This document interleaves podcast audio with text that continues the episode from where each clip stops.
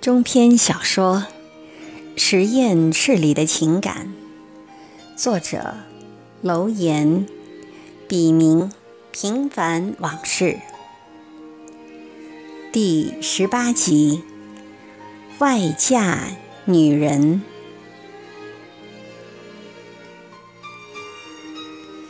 五言外患。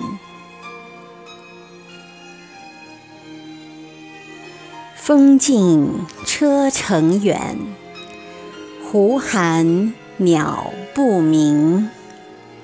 雪深人迹少，新月为谁明？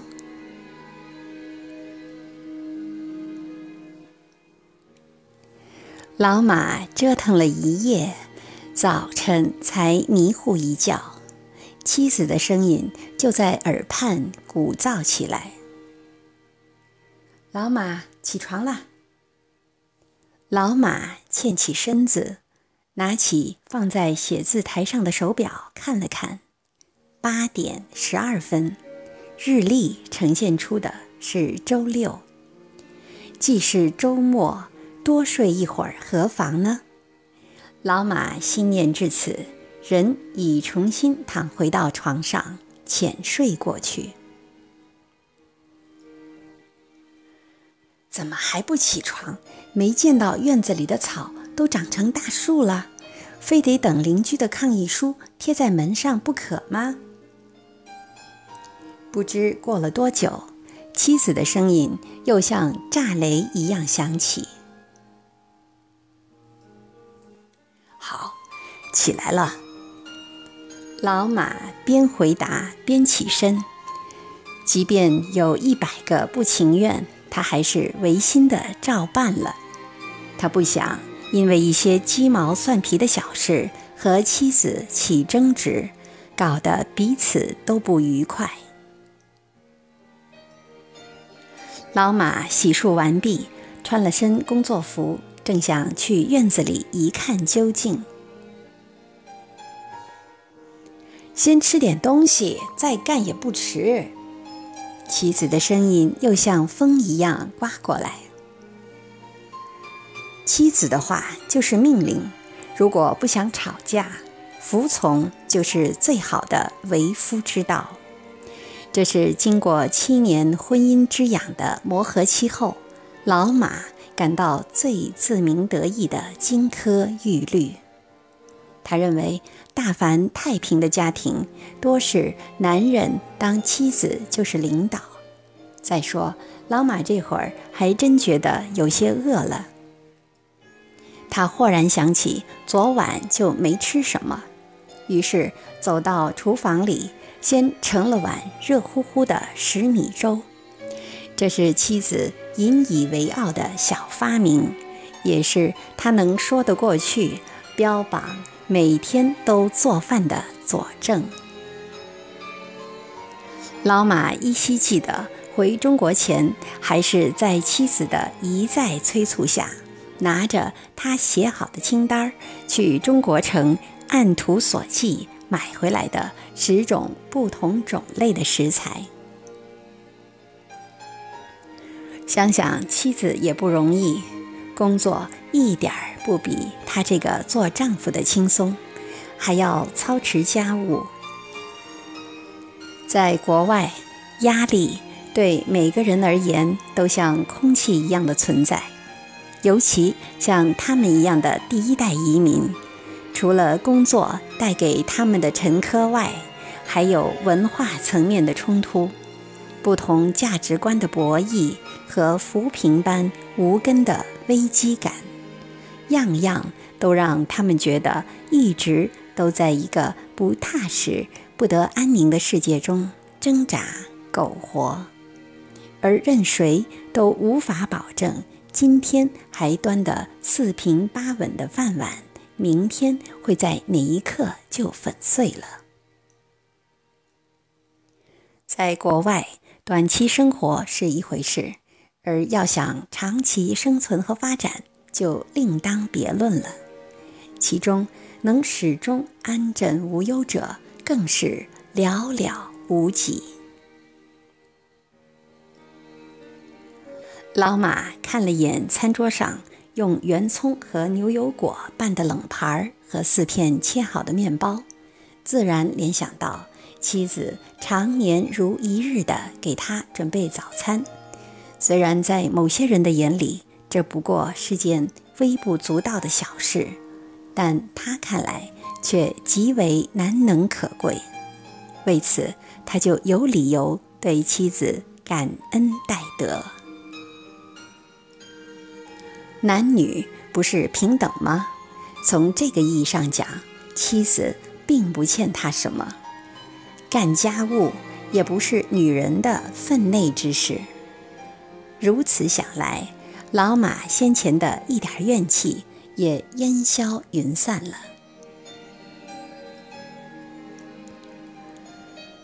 老马风卷残云般吃罢早餐，立即来到院子里。只见由防水木板搭建的 desk 的缝隙间冒出许多大小不一的小树，有的已经长到碗口般粗细。虽然板台只占据了整个院子不足十分之一的面积，但却极其醒目。老马用手试了试，根本无法折断。另外，就是院墙上的那些不知名却生命力极其旺盛的爬墙草，其触角已深入到墙砖之间的缝隙中。老马去车库兼工具房里转了一圈，竟然找不出一件趁手的工具。一要手艺巧，二要家世妙。如此，连农民都懂的道理，他老马岂能不懂？老马没犹豫，立即驱车到离家最近的一处 Home Depot。买了五袋粗盐，准备放到树根下永绝后患。又买了一把锯刀和一大盒专用垃圾袋。从 Home Depot 回来，老马就没闲着，忙了一上午，整个院子焕然一新。虽然有些疲惫，但老马还是感到身心舒畅。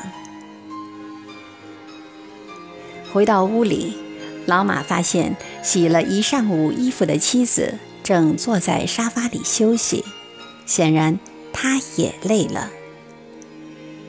老马看了看时间，已是午后一点多钟了，于是体贴地对妻子说：“我去中国城买点现成的回来吃吧。”妻子的目光有些游离。显然是累了，听到老马如是说，才在他身上驻留了几秒钟，点了下头。老马换了身衣服，带上钱包，进了车库。许是周末的原因，高速公路上车辆少得可怜。这就是美国，不像国内，周末马路上。反倒会更加拥堵。在去中国城的路上，昨晚的一幕又浮现在老马的眼前。生病的平楚楚可怜。老马环顾四周，没发现有巡逻的警车，于是拿起手机拨打平的电话，但对方手机一直没人接听。老马。只好作罢。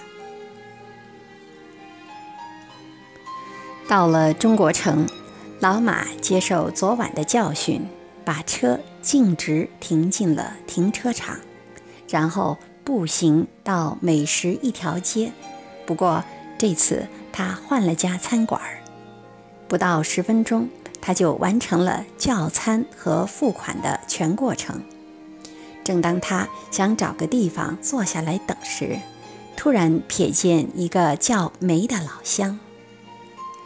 老马清楚地记得，距两人上次见面不过半年多，梅却像换了一个人似的，一脸憔悴不说，且一副病恹恹的样子。老马走上前去和梅打招呼，寒暄中，老马礼节性的问及梅的洋人老公。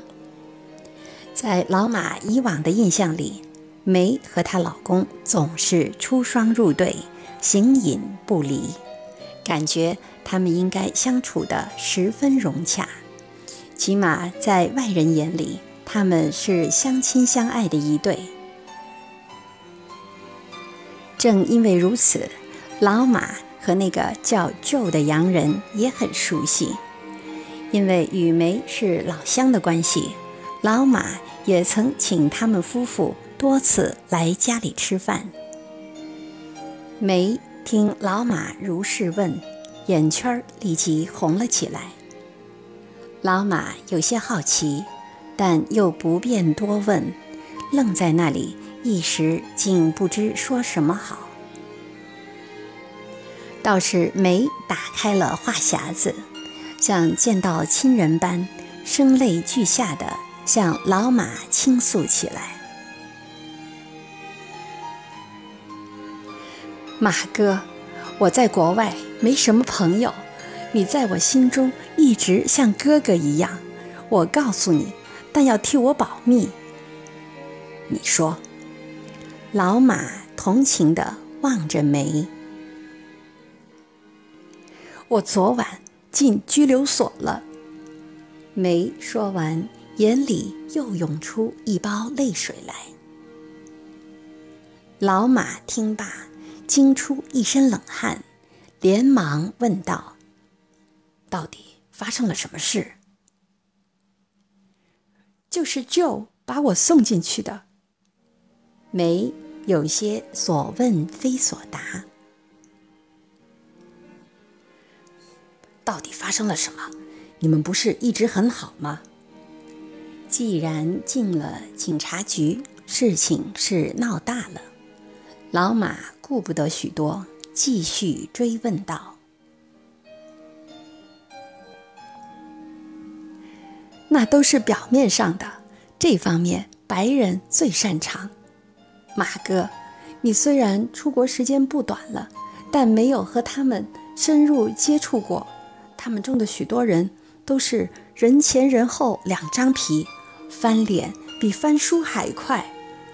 前天晚上，因为孩子的事，我们争了几句，谁知 Joe 就急了，大吵大闹不说，还打了我一个耳光。我先是怕吓着孩子，尽量忍耐。后来实在忍无可忍，就和他撕扯了起来。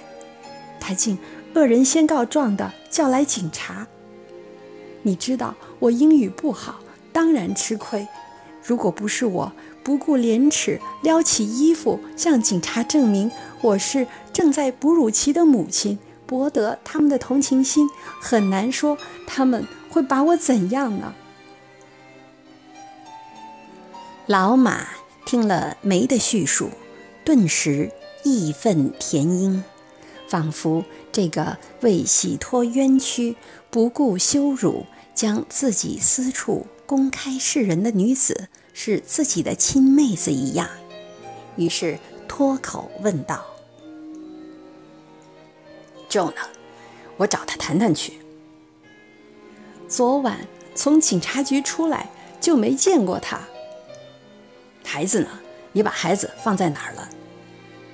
邻居家，不然我哪里有空出来买菜呀？这不，刚买完菜，顺便想吃盒便当。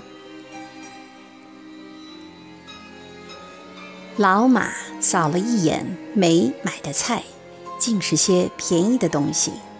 他正要问梅今后如何打算，这时服务生走过来。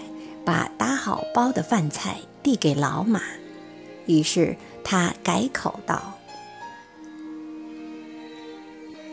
这样，你先别着急，如果需要，尽管来找我们，我和你嫂子都会力所能及的帮助你。我现在还能怎么办？正式绿卡没拿到手，等我有了身份，马上和那个王八蛋分道扬镳。不过，还是谢谢马哥。”梅愤愤地说。老马掏出钱包翻了翻，看里面没有现金，他对梅说：“等我一会儿。”说完，转身走出餐馆。老马在就近的 City Bank 用信用卡从提款机里分两次取出一千美元现金，然后返回餐馆，一边把钱递给梅，一边说道：“这钱你先拿着用，一点心意。”我不能要你的钱啊！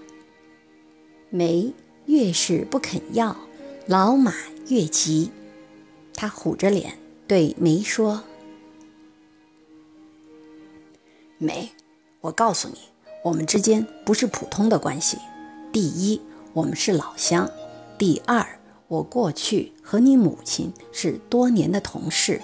更何况这里是国外，你无亲无故。”眼下又遇到了麻烦，你说我能袖手旁观吗？老马说完，看梅还是没有接受的意思，于是接着说：“这样吧，就当是我借给你的，将来有就还，没有就算了，这样总可以了吧？”其实，老马此刻完全是情绪化的发泄。他可怜梅，也为那些嫁给老外发生类似不幸的女人不值。但他的所谓义举，则部分出自本真的善良，部分出自正义感和民族自尊心。但老马对自己的所作所为并不自信。他甚至都没有想过这样做是否正确，动机虽然不错，但效果呢？会不会适得其反呢？另外，梅不是他的手下，不可一言堂。还有，梅毕竟是异性，拒绝他的慷慨的同时，是否也会误解他的好意，他的情真意切呢？老马不及思索，把钱塞进梅的手里。没等梅开口说话，拎起装饭盒的塑料袋子，快步走出餐馆。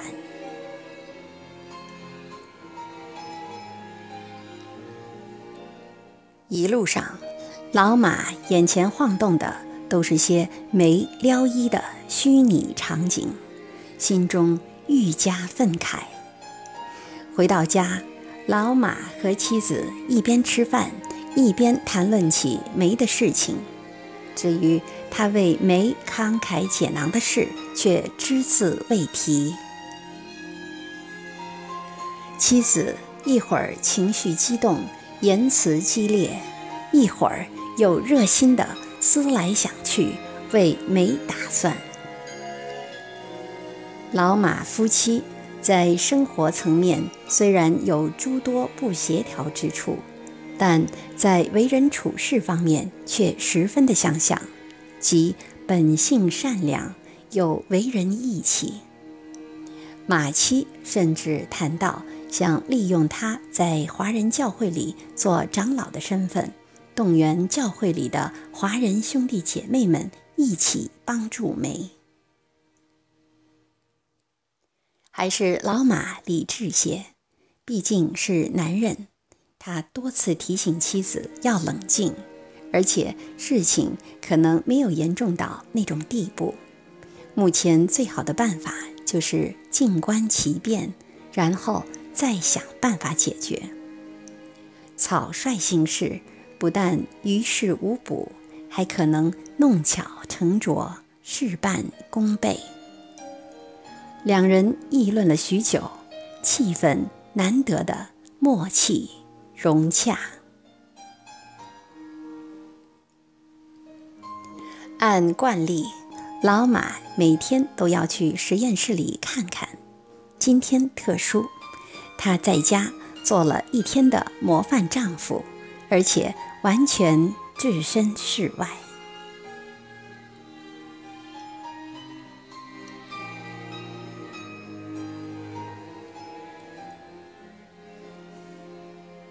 感谢您的收听，敬请继续关注《实验室里的情感》第十九集。